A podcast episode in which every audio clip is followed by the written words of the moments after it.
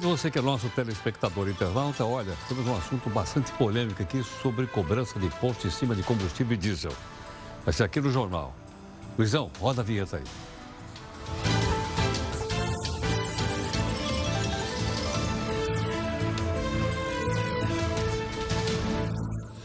Olha, nosso assunto aconteceu durante a tarde. O presidente Bolsonaro falou a respeito de cobrança de imposto. E o Faísca, que é o anti-herói aqui do Jornal da Record News, tem um carrão importado. É esse carrão importado aqui, que né, ele já está passeando por lá por preço. Ele pagou baratinho, logicamente graças aos amigos que ele tem no governo. Ele quase nem pagou imposto de importação para esse carrão que ele tem aí. Ele diz mais: quem tem amigos tem tratamento especial. Assim, ele, o Faísca e a bancada do PGG, o Partido dos Gás Gatunos, viajam por todo o país. Mas ele está reclamando que a gasolina é muito cara. E esse carrão aí, como você está vendo aí, ó, ele bebe muita gasolina. Por isso ele quer isenção de imposto na gasolina e no diesel. E até mandou um projeto para o Congresso Nacional. Na sua opinião, você acha que esse projeto passa ou não passa no Congresso? É a sua opinião? Você manda para cá através do nosso zap que é o 11 São Paulo 942 128 782. Dá uma olhada aqui comigo no nosso portal daqui do Grupo Record, que é o r7.com. É aquela tragédia que eles estão cobrindo de uma maneira muito, muito especial. Agora diz o seguinte: irmão de suspeita foi o primeiro a ser morto no crime na região do ABC. A afirmação é de suspeito que, segundo a polícia, confessou o crime. De acordo com ele, Karina ainda teria sussurrado no ouvido do jovem: Você vai morrer.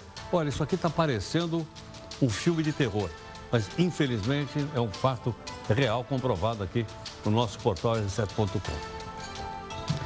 Vamos aí para outras notícias importantes para você.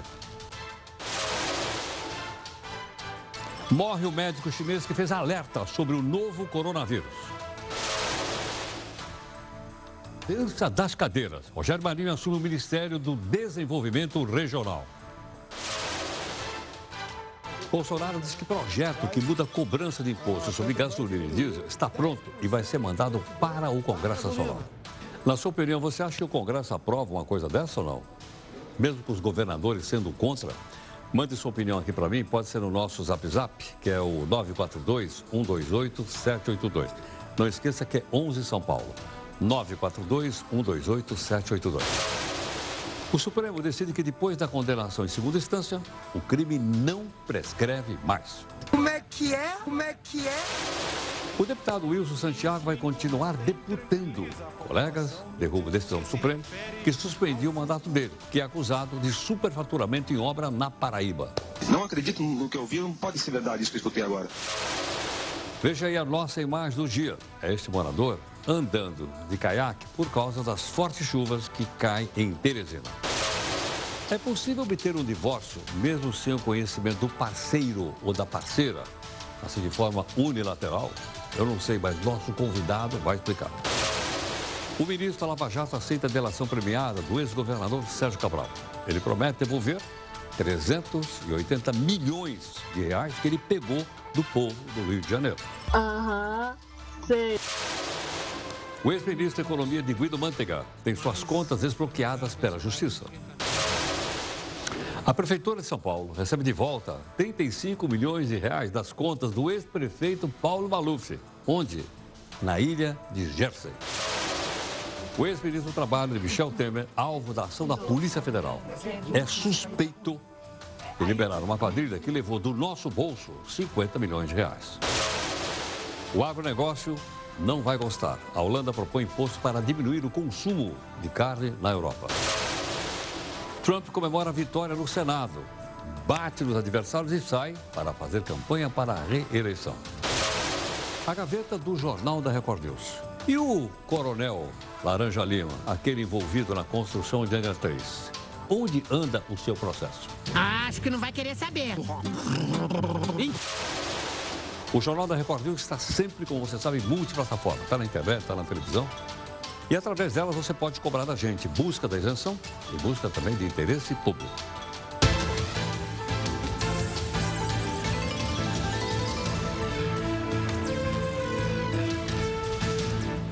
Olha, a primeira live é às 8 da noite para você nos ajudar a montar o jornal. Tem live dentro do jornal, são três para você opinar. E às 10 da noite tem também aqui a live para você comentar qualquer coisa que você julgar que é merecedora do seu, da sua atenção.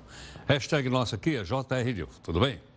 Bom, nós temos aqui um desafio, sempre um desafio, mexe um pouco com a gente, né, com todos nós. Esse aqui é de um filósofo do século XVIII, alemão, chamado Emmanuel Kant.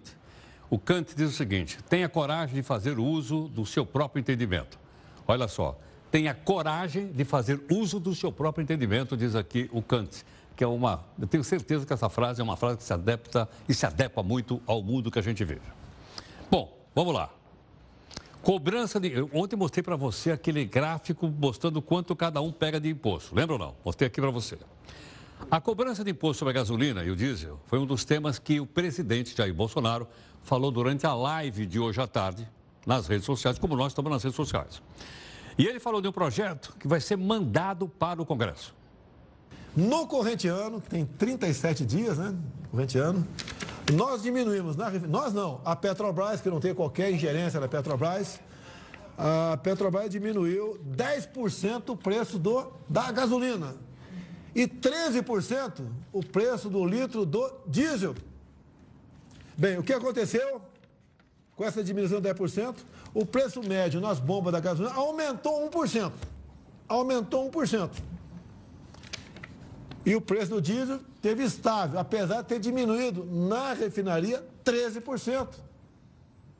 Não vou aqui, já tenho falado, estão falando que eu estou brigando com o governador, não estou brigando com ninguém, nem estou desafiando ninguém para duelar comigo, trocar tiro por aí, quer, né, queda de braço, nada disso. É uma realidade. O que a gente quer? Que o ICMS, né, o percentual incida diretamente do preço da refinaria, na refinaria ou um valor fixo. Tá mandar, vamos mandar para os projetos do projeto ao parlamento. Vai passar? Vai ser difícil passar. É, eu não tenho governador até o momento é, se mostrou favorável a isso. Bom, o presidente disse que vai ser difícil passar, vai mandar o projeto. E o debate começou hoje, por incrível que pareça, nós estamos sempre atentos. Claro. Olha, por exemplo, o que é que o senador Humberto Costa, que é do PT de Pernambuco, falou hoje à tarde. Se o presidente da República, Sua Excelência Jair Bolsonaro, quisesse realmente resolver o problema do preço dos combustíveis, agiria dentro das suas atribuições, em vez de distribuir bravatas e insultar governadores. Ele pode, como presidente, por exemplo, eliminar o PIS, a COFINS e o CID e a CID sobre os combustíveis. Tributos federais tributos da União, que subiram 164% em cinco anos e hoje oneram em mais de 27 bilhões de reais os consumidores. Em vez de fazer isso, lança mão de absurdos para culpar governadores pelos altos preços da gasolina, do diesel, do etanol, num ato populista barato. Bom, mas a crítica não foi só no Senado, na Câmara também. Por exemplo, o deputado Marcelo Ramos, que é do PL, propôs um desafio ao presidente Bolsonaro. O presidente Bolsonaro fez um desafio aos governadores. E eu quero aqui fazer um desafio ao presidente Bolsonaro. O governo federal recebe 60% de toda a receita tributária do país e os estados recebem 24%. Portanto, o desafio proposto pelo presidente Bolsonaro de o governo federal zerar a CID, o PIS e CONFINS e os governos estaduais zerarem o ICMS não é justo.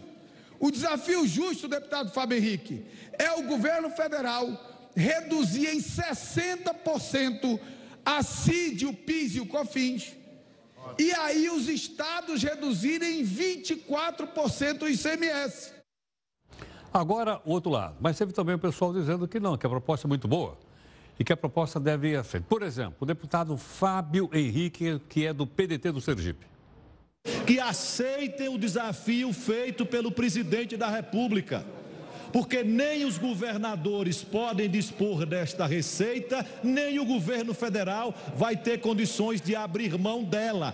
Porém, da forma que o assunto está colocado, os governadores de estado é que passarão a ser os algozes do preço do combustível. Se os governadores não aceitarem o desafio que foi estabelecido pelo presidente da República, cada trabalhador brasileiro, cada cidadão brasileiro, ao ir ao posto de combustível, abastecer o seu veículo ou ao pagar a sua passagem de ônibus, vai lembrar: estou pagando mais caro porque os governadores não aceitaram o desafio feito pelo presidente da República. Não foi o único a falar. O deputado Emanuel Pinheiro Neto, do Mato Grosso, também fez um comentário. E recentemente eu vi a Casa Civil se manifestando, dizendo que não vai aceitar essa, esse projeto do uh, uh, governo federal. Mas aqui eu venho fazer um apelo de público, manifestando esse meu apoio e pedindo a sensibilidade, ao menos dessa vez, ao governo do Estado, para que ao menos dialogue tecnicamente com o governo federal. Então a gente espera que dessa vez o governo seja sensível, que deixe de pensar um pouco só em números e passe também a pensar nas pessoas, porque não são as pessoas que vivem para o governo, o governo que vive para a população. Bom, o debate vai, vai prosseguir com certeza. Só queria lembrar para você, ontem eu mostrei aqui para você quanto cada um ganha de imposto. Eu, eu pedi para o pessoal lá, os nossos companheiros, colocar aqui de volta, porque do jeito que o pessoal está falando, cada um fala lá a sua verdade. Nós temos que ver o seguinte, olha só queria chamar a atenção para dois tipos de impostos. Esse daqui, ó, que eles citaram agora um pouquinho, olha, ele, ele pesa 15% no, no, no litro da gasolina ou do diesel. Isso aqui é imposto federal. Olha o imposto estadual aqui, 29%. Ok? Isso para a gente saber em cima de dados corretos. Imposto estadual, ICMS, 29%. Impostos federais, 15%. Esse aqui é o debate para saber como é que poderia reduzir a carga tributária. Essa carga tributária, como você sabe, sai do nosso bolso e a gente mostra aqui no impostômetro, só para você ter uma ideia quanto a gente já pagou nesse ano aqui, olha, desde o dia primeiro, nós já pagamos, vamos chegar para 300, quase 309 bilhões de reais. Isso aqui a gente paga governo federal, estadual e pagamos também para o governo municipal. Tá certo? E eles têm que dar conta desse dinheiro, porque afinal de contas é nosso e nós temos o direito de saber onde nosso dinheiro está sendo gasto. Bom, esse assunto não é só para um debate no Congresso, é para debate também dos cidadãos de uma maneira geral. E você participa aqui da nossa live, da nossa multiplataforma, com o seu comentário. Vamos lá.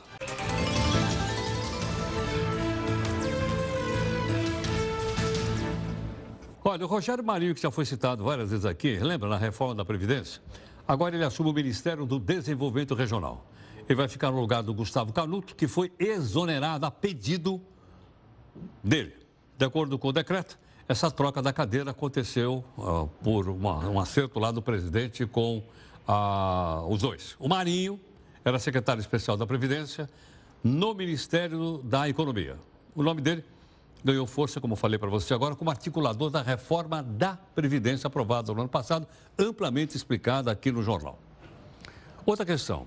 O Supremo decidiu hoje que aposentados não podem trocar o benefício de um, de, por um valor maior. Isso é chamado de reaposentadoria. Ela era aplicada a pessoas que continuavam trabalhando após a aposentadoria e depois elas pediam né, para fazer um recálculo para se aposentar com, logicamente, com uma contribuição ou um pagamento maior. Mas hoje o tribunal diz que não. Agora, aquelas pessoas que já conseguiram reaposentar, essas pessoas terão seu direito, logicamente, respeitado pelo Supremo. Ok? Agora, detalhe: dois pagamentos não são permitidos por lei. A aposentadoria de menor valor era substituída pela de maior valor, agora, daqui para frente, isso não será mais possível.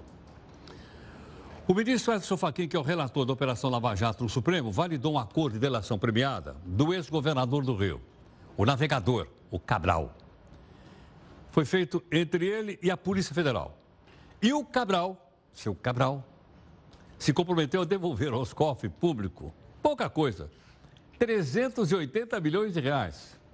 Essa grana, segundo ele, foi recebida na época em que ele era governador do Estado. O acordo foi homologado pelo Supremo por envolver autoridades que têm foro privilegiado. Eu estou desconfiado tem gente que nem vai dormir hoje. Ainda não foi estabelecido o prêmio que o ex-governador vai falar, a diminuição de pena que está condenado a mais de 200 anos de cadeia. Para que a gente possa entender outro tema polêmico, já apresentado no jornal, até mostramos recentemente, quando o grupo de sertanejos esteve lá com o presidente Bolsonaro pedindo para acabar com a meia entrada. Ok? Em eventos culturais, shows, cinema, outras atividades, etc, etc. Muito bem. Agora, essa proposta foi protocolada na Câmara dos Deputados. E o autor do projeto é o deputado Vinícius Poit, que está gentilmente aqui. Deputado, muito obrigado aqui por atender o Jornal da Record News. Boa noite, Heródoto. Boa noite, todos os telespectadores, diretamente da Câmara dos Deputados. Muito... A gente gosta de trabalhar, fica até, aqui, até tarde, viu, Heródoto? Oh, mas hoje é segunda-feira, não, tá meio, meio de semana, tá todo mundo trabalhando aí hoje, né? Não, sinto muito, mas não está muito cheia não, viu? Pelo horário. Mas a gente, a gente gosta, a gente está nisso aqui com muito propósito e com muito orgulho trabalhando. E agora, com esse projeto de revogar a lei da meia entrada. Agora, esse projeto valeria para qualquer meia entrada, para cinema, show, rodeio, etc. ou não? Qualquer meia entrada, Heródoto. Se a gente quiser complicar e ficar criando critério e por aí vai, não funciona. Revogar meia entrada. Meia entrada é um projeto que é uma falsa sensação de benefício. Eu falo que é a mesma coisa você falar que é metade do dobro. Pensa quando não tinha meia entrada, gente. Se o negócio custasse 10 reais o ingresso.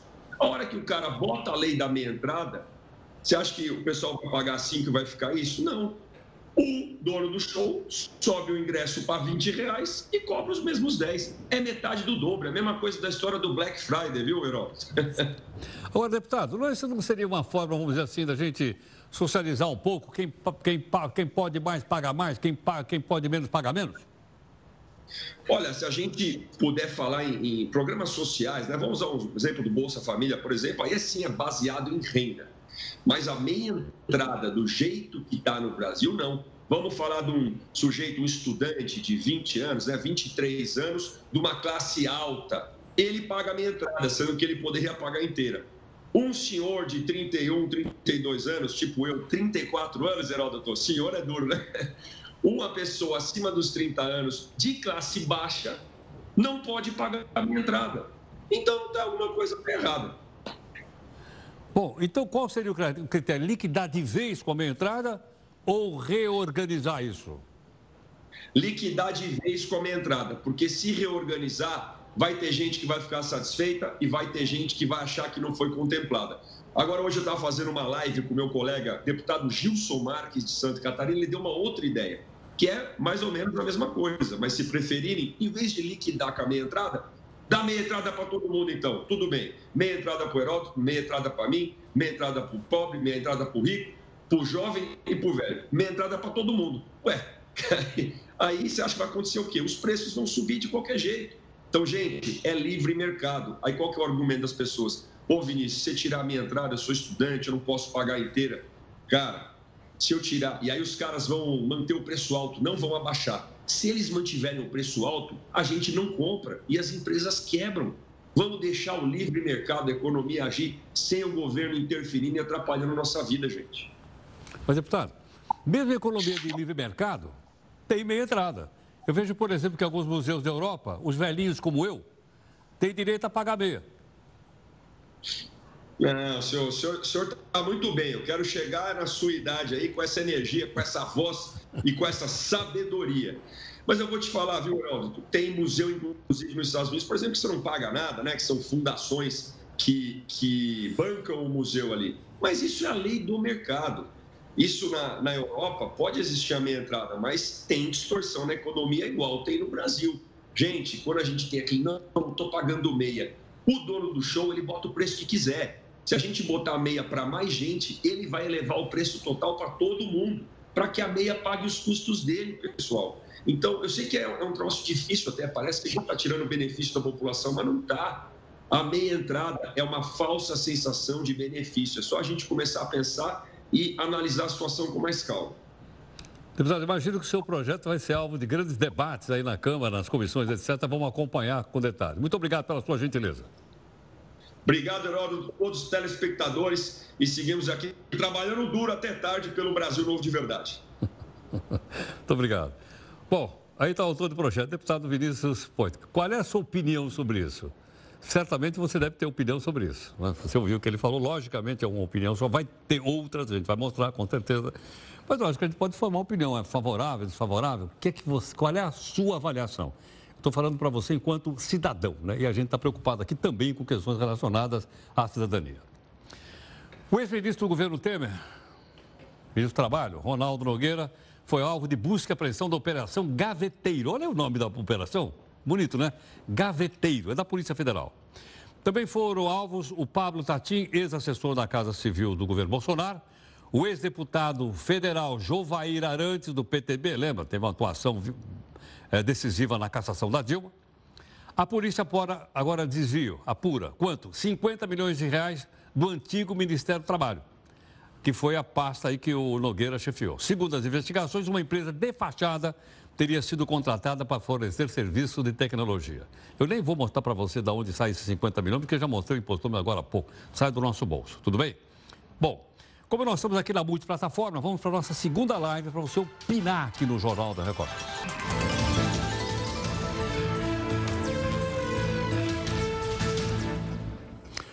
Ministério da Defesa informou que a operação de resgate dos brasileiros que estão em Wuhan sofreu um atraso.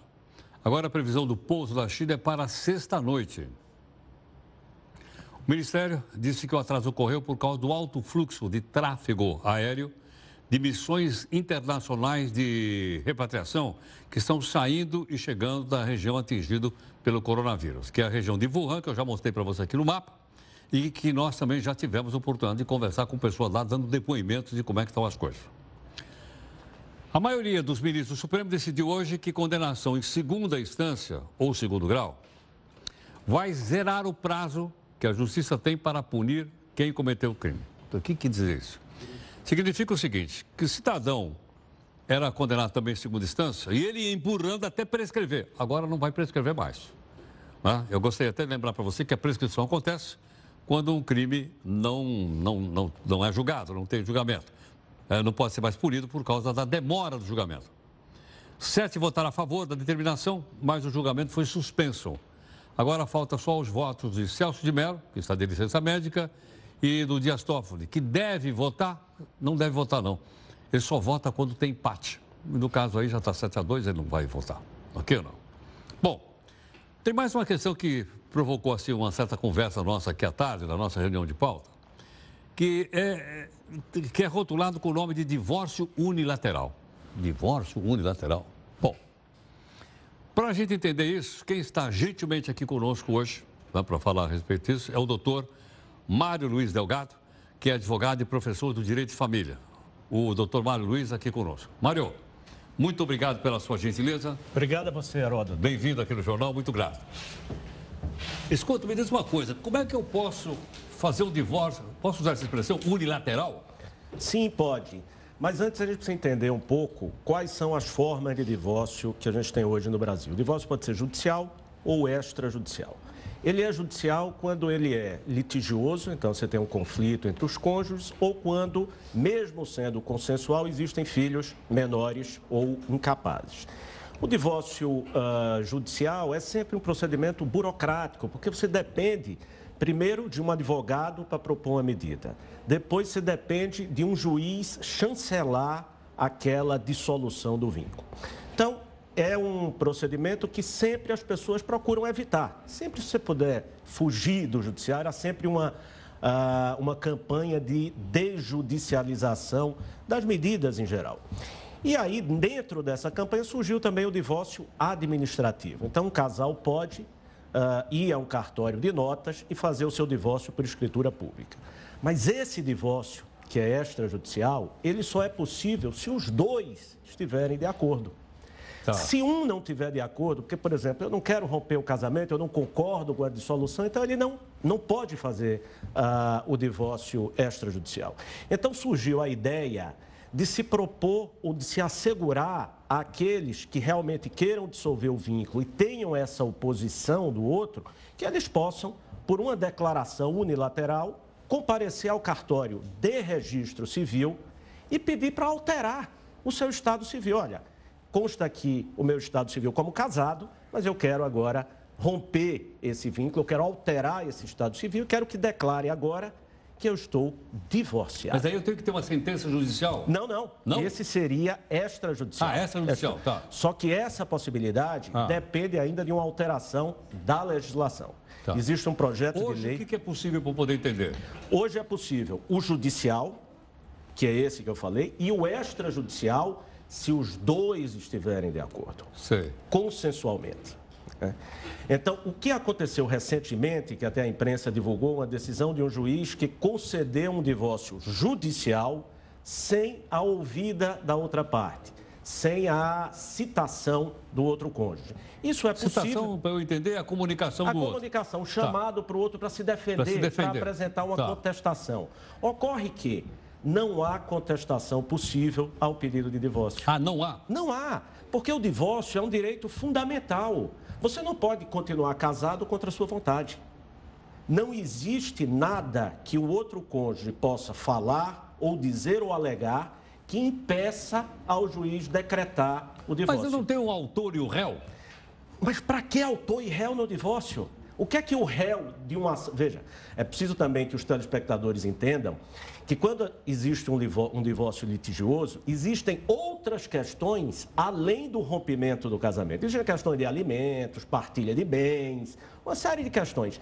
Essas questões, sim, aí o réu vai contestar e vai se defender, etc. Mas o rompimento do vínculo, por que é que eu tenho que continuar casado enquanto estou discutindo alimentos e partilha? Então o juiz pode decretar o divórcio e continuar a discutir essas outras questões, eh, favorecendo ao outro a defesa, a produção de provas e tudo mais. Então, uma vez que o juiz decreta o divórcio, ainda que a ação possa prosseguir para outras coisas, eu posso pegar a decisão do juiz e ir lá no cartório e dizer, olha, eu quero trocar agora o meu estado civil. Exatamente, você faz a averbação do registro civil do seu estado de divorciado. E aí você vai, por exemplo, poder casar novamente. Porque essa é a grande questão. Você acabou de descasar, agora vai casar de novo? Mas as pessoas reconstituem suas famílias. Você sabe que o maior número ah, de famílias hoje no Brasil é composto das famílias recompostas. Pessoas que já tiveram casamentos ou relacionamentos anteriores e que recompõem as suas famílias. E a legislação precisa incentivar isso. O casamento ou o novo casamento não pode ser uma dificuldade, um processo burocrático. E por isso tem que se facilitar o divórcio. Daí a ideia desse projeto de lei, que foi um projeto elaborado ah, no âmbito do Instituto Brasileiro de Direito de Família, que é o IBDFAM, um grupo de juristas elaborou esse projeto e apresentou ao senador Rodrigo Pacheco, que é o autor desse projeto. E que, se aprovado, vai permitir, então, que as pessoas possam, qualquer uma delas, comparecer sozinhas ao cartório de registro civil e pedir para alterar o seu estado civil sem essa burocracia toda. E assim poder reconstruir a sua vida. Como casar mudou, como mudou a sociedade brasileira, hein? Mas é. Ela, a- a porque so- até recentemente era um problema. Não, Não, tinha nem o veja. extrajudicial aí. Não, até 77 não Ah. havia nem divórcio. 77 não tinha divórcio. Não tinha divórcio. Na França é do Código Napoleônico. Código Napoleão, De 1804. 1804. Puxa, É. eu já estou lembrando alguma É, coisa da é, faculdade. é. Mas o divórcio lá veio um pouquinho depois também. Sei. Mas no Brasil foi realmente um dos últimos países eh, ocidentais a oficializar o divórcio veio em 77. Então, até 77, qual era o modelo da sociedade brasileira? Era o modelo do, do casamento indissolúvel, do casamento para sempre. É verdade. Esse modelo se alterou. Hoje, ah, os valores que estão sendo buscados no âmbito da família passam pela intervenção mínima do Estado. As pessoas não querem o Estado dentro das suas casas. O Estado tem que intervir na família somente em duas situações: para proteger o incapaz, o vulnerável, os menores e para reprimir a violência. A violência doméstica, o Estado tem que intervir nessas situações. Mas no exercício da autonomia privada das pessoas, para que as pessoas escolham se querem continuar casadas ou não, O Estado não deve intervir. Então, eu acho muito salutar esse projeto e essa iniciativa de se facilitar o divórcio e permitir que as pessoas possam se liberar de seus vínculos passados e possam reconstruir as suas vidas. Eu acho que essa é a ideia e acho que tem que ser apoiada. Espero Ainda que o, projeto... que o outro lado, não, mas olha, eu queria reconciliar e tal, você foi lá, já acertou, como é que faz? Ana? Mas veja, da mesma forma que duas pessoas não se casam se um não quiser, duas pessoas não podem continuar casadas se um não quiser. Então, e o Estado não pode interferir. Você sabe que no passado, quando se entrava com o processo de divórcio, o juiz tinha a obrigação de tentar conciliar. Eu me lembro. O juiz tinha a obrigação de tentar evitar que aquele tentar casal. Tentar ver se acertava lá. Mas como isso? Como o Estado se meter nessa decisão? Quer dizer, se um não quer, os dois não podem continuar casados, o Estado não pode interferir nessa situação. Nem o Estado, nem a religião. Nem a religião, a religião está no âmbito de cada um.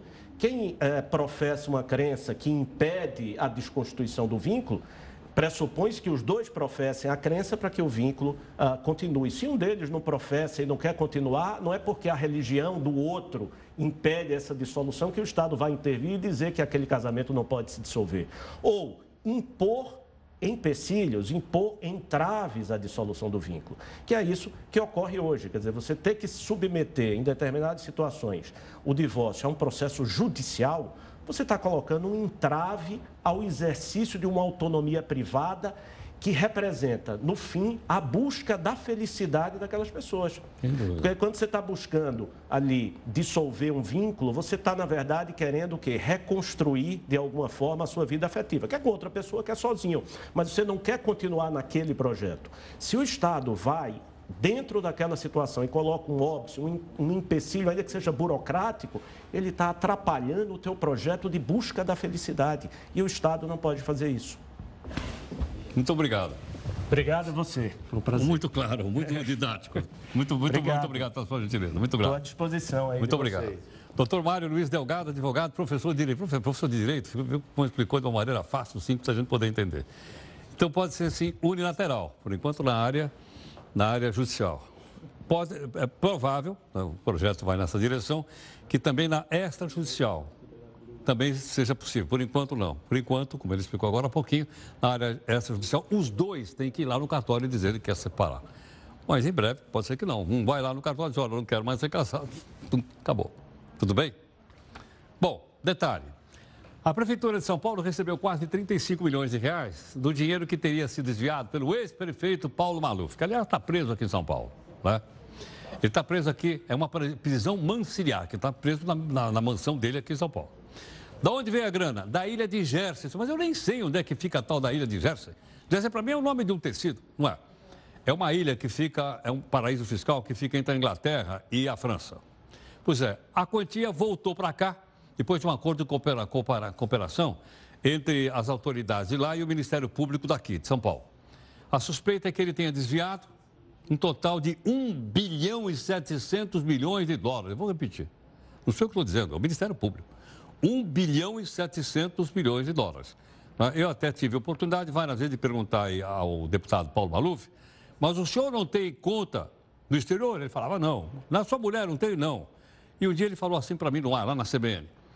Se eu tiver conta e você encontrar, eu dou uma procuração para você pegar o dinheiro e levar para Santa Casa. Então eu vou passar lá agora para pegar a procuração e levar a grana para Santa Casa, que foi uma promessa que ele fez e está aí nas redes sociais se você quiser conferir. Tudo bem? O governo americano confirmou nesta quinta-feira que o chefe da Al-Qaeda no Iêmen, o chamado Qassim Arimi, morreu em um ataque ordenado pelo presidente Trump na semana passada. O governo norte-americano não deu detalhes, mas a imprensa local acredita que o ataque tenha sido feito por drones. Está lembrado ou não? Daquela ação que matou o general iraniano. Põe para mim o nome do general. Isso, general Qassim Soleiman em janeiro. Está lembrado não? Que a gente mostrou, pusemos um mapa aqui direitinho para a gente poder entender. Ok? Surpresa para mim essa notícia. Bom, nós estamos aqui também conversando com você a respeito do projeto lá no Congresso Nacional, se tira ou se não tira imposto. E você então participa da nossa terceira live, aqui na nossa multiplataforma. Vamos lá?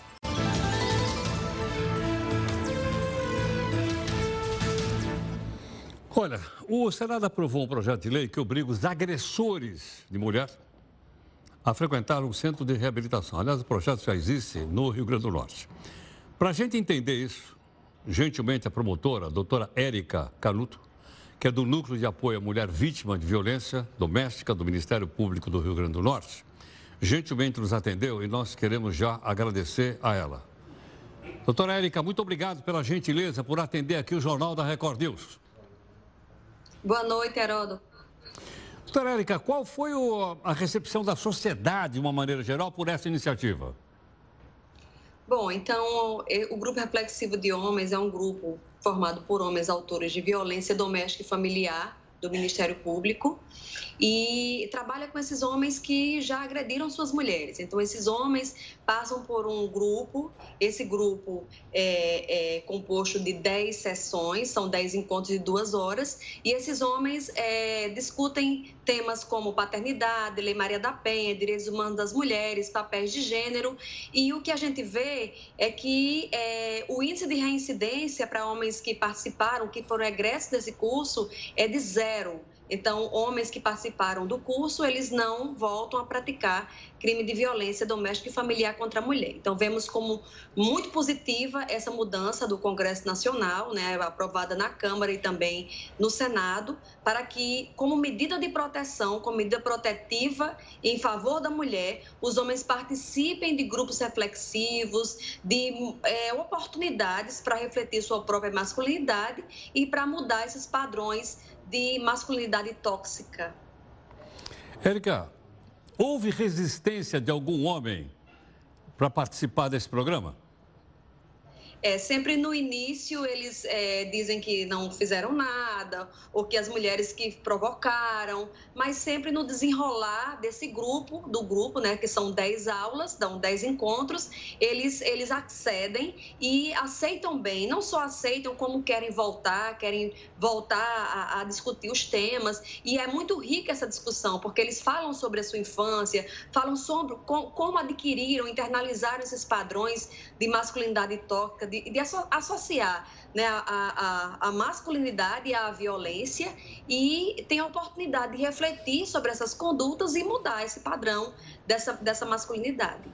Agora, frequentar o curso, eles também estão recebendo algum benefício para não serem punidos por alguma decisão judicial? Sim, com certeza, com certeza. Né? Antes, até agora, a Lei Maria da Penha indica que, uma vez condenados, eles devem participar, o juiz pode mandar que eles participem do grupo. Isso era depois da condenação, depois do desenrolar de um processo, que muitas vezes durava um ano, dois anos, até três anos. E agora, com a mudança pelo Congresso Nacional com medida protetiva, é, quer dizer que agora eles vão, logo no começo, do, quando acontecer a conduta, logo quando a mulher pedir medida protetiva, eles já vão logo ser encaminhados a esses grupos, esses, esse, esse centro de educação dos homens autores de violência e vão ter a oportunidade agora, é, no calor dessa discussão, no calor dessa conduta, refletir sobre esses padrões. Esse projeto, além do Rio Grande do Norte, já se espalha por outras unidades da federação não? Sim, esse projeto no Ministério Público ele começou em 2012, né? então ele é pioneiro no país em relação ao Ministério Público, já foi objeto de, de prêmio nacional, né, pelo Conselho Nacional do Ministério Público como redução da criminalidade, porque a criminalidade, na verdade, a reincidência é de cerca de 50% para o encarceramento. E quando a gente fala de grupos reflexivos de homens, no país inteiro é de 2% a reincidência. E o grupo reflexivo do Ministério Público tem uma reincidência de zero até agora. Então, nós é, já expandimos, já fomos fontes de inspiração para São Paulo, para Bahia, para o Piauí, para o Maranhão, para Paraíba. Então, diversos grupos reflexivos ao longo do país. No nosso grupo no Rio Grande do Norte foi inspiração e foi inspiração também para o projeto de lei que foi recentemente aprovado na data de ontem pelo Senado Federal. Perfeito. Doutora Érica, muito obrigado pela gentileza por atender aqui o Jornal da Record News.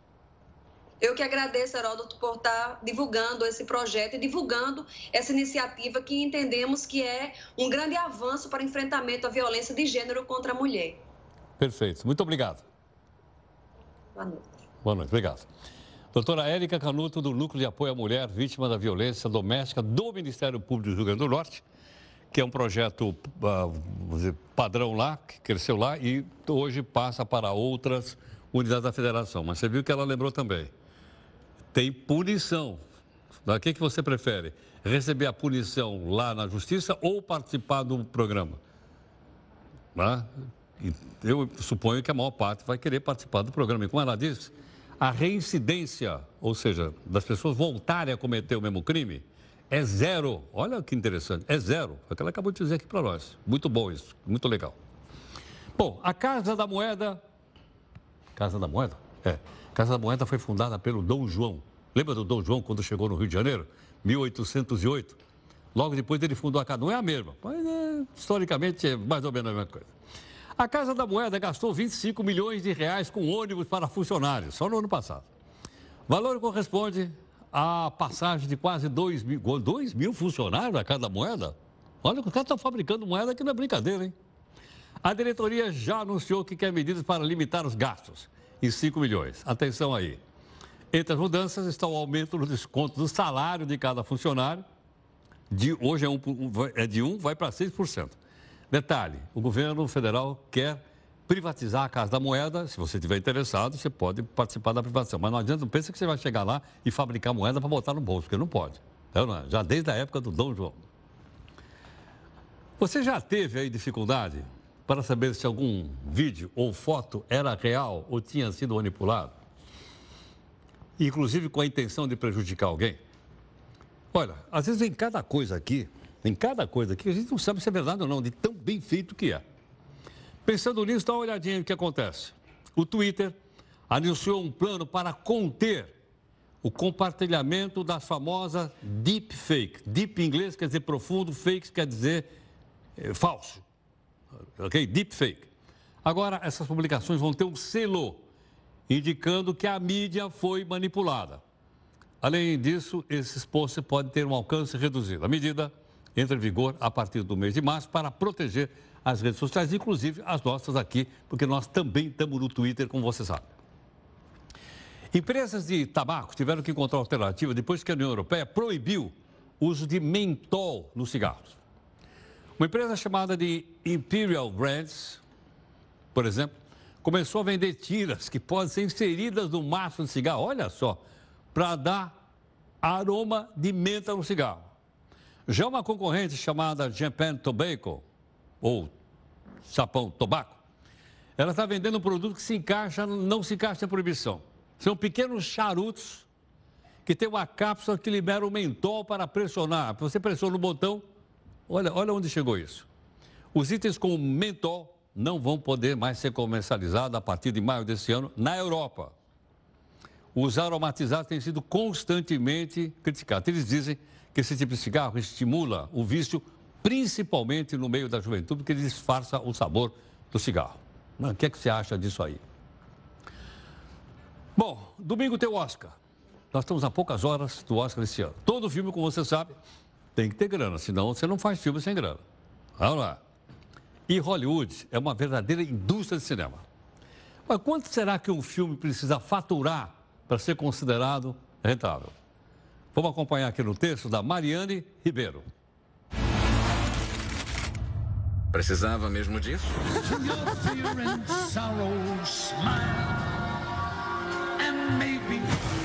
Fuja, Simba. E jamais retorne. Cada vez mais temos a sensação de que os filmes que chegam até nós custam milhões e milhões para serem feitos. Isso não deixa de ser verdade. Mas o caso é que, na mesma proporção em que cresce o gasto, cresce também o faturamento para que esses filmes lucrem muito dinheiro. E fazer essa conta fechar não é fácil. Para que um filme seja considerado rentável para os estúdios, é preciso que ele fature o dobro do valor que foi investido nele. Assim, ele cobriria o custo da produção mais o dinheiro investido em marketing e o valor que precisa remunerar as produtoras que financiaram o filme. Vamos ver um exemplo prático. Nos Estados Unidos, os filmes de terror têm um público fiel e costumam faturar mais ou menos 20 milhões de dólares, segundo o site The Numbers. Sabendo disso, diretores e produtores desse tipo de filme já se preparam para gastar algo em torno de 4 milhões de dólares.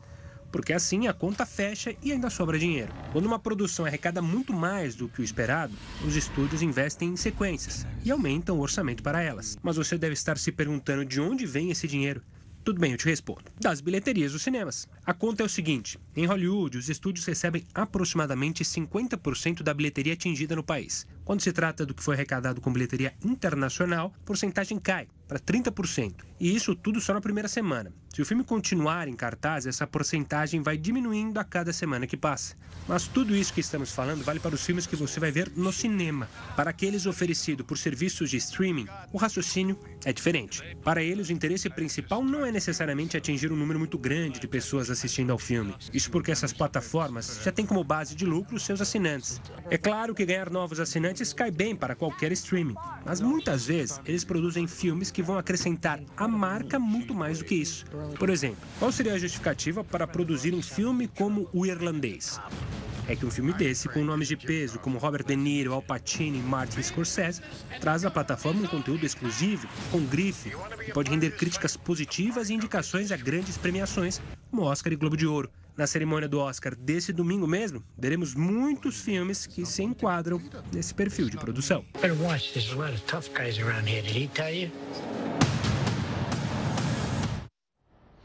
Olha, só um detalhe. Você mas não tem arte? Tem, claro que tem. Mas não se esqueça que a Hollywood é uma indústria. Como indústria, você investe. Quando você investe, você quer lucro. Portanto, o cinema é uma fonte de lucro importante, de investimento. Quando você vê lá a produção de fulano de tal, esse fulano de tal é o cara que arruma uma grana para bancar o filme. É só em Hollywood? Não. Se você for na Índia, por exemplo, tem Bollywood. Na Índia tem um, uma, um local, não é o Hollywood da Índia, se chama Bollywood que produz mais filmes do que Hollywood nos Estados Unidos, por incrível que pareça. A maior produção de cinema do mundo é da Índia e, logicamente, também nessa mesma fase. Tem investimento, o pessoal assiste o filme e, e, e a pessoa investe no, no, filme. Alguns viram obras de arte, outros, na verdade, são obras de faturamento. Mas, para isso, tem que se implantar o que a gente chama de uma indústria porque, obviamente, a economia é capitalista e na economia capitalista o pessoal que investe quer saber quanto é que você é remunerado de volta por ter bancado o filme A, B, C, etc. Em que pese uns serem obras de arte e outros não. Bom, nós queremos aqui agradecer a sua gentileza aqui conosco, em nome da nossa equipe de técnicos e jornalistas. E nós discutimos aqui na reunião de pauta assim, como é que vai encerrar o jornal. Aí a Duda disse, olha, o nosso encerramento é uma homenagem a uma lenda do reggae. Se fala em reggae, quem que você lembra? O cantor Bob Marley, que se estivesse vivo, teria 75 anos.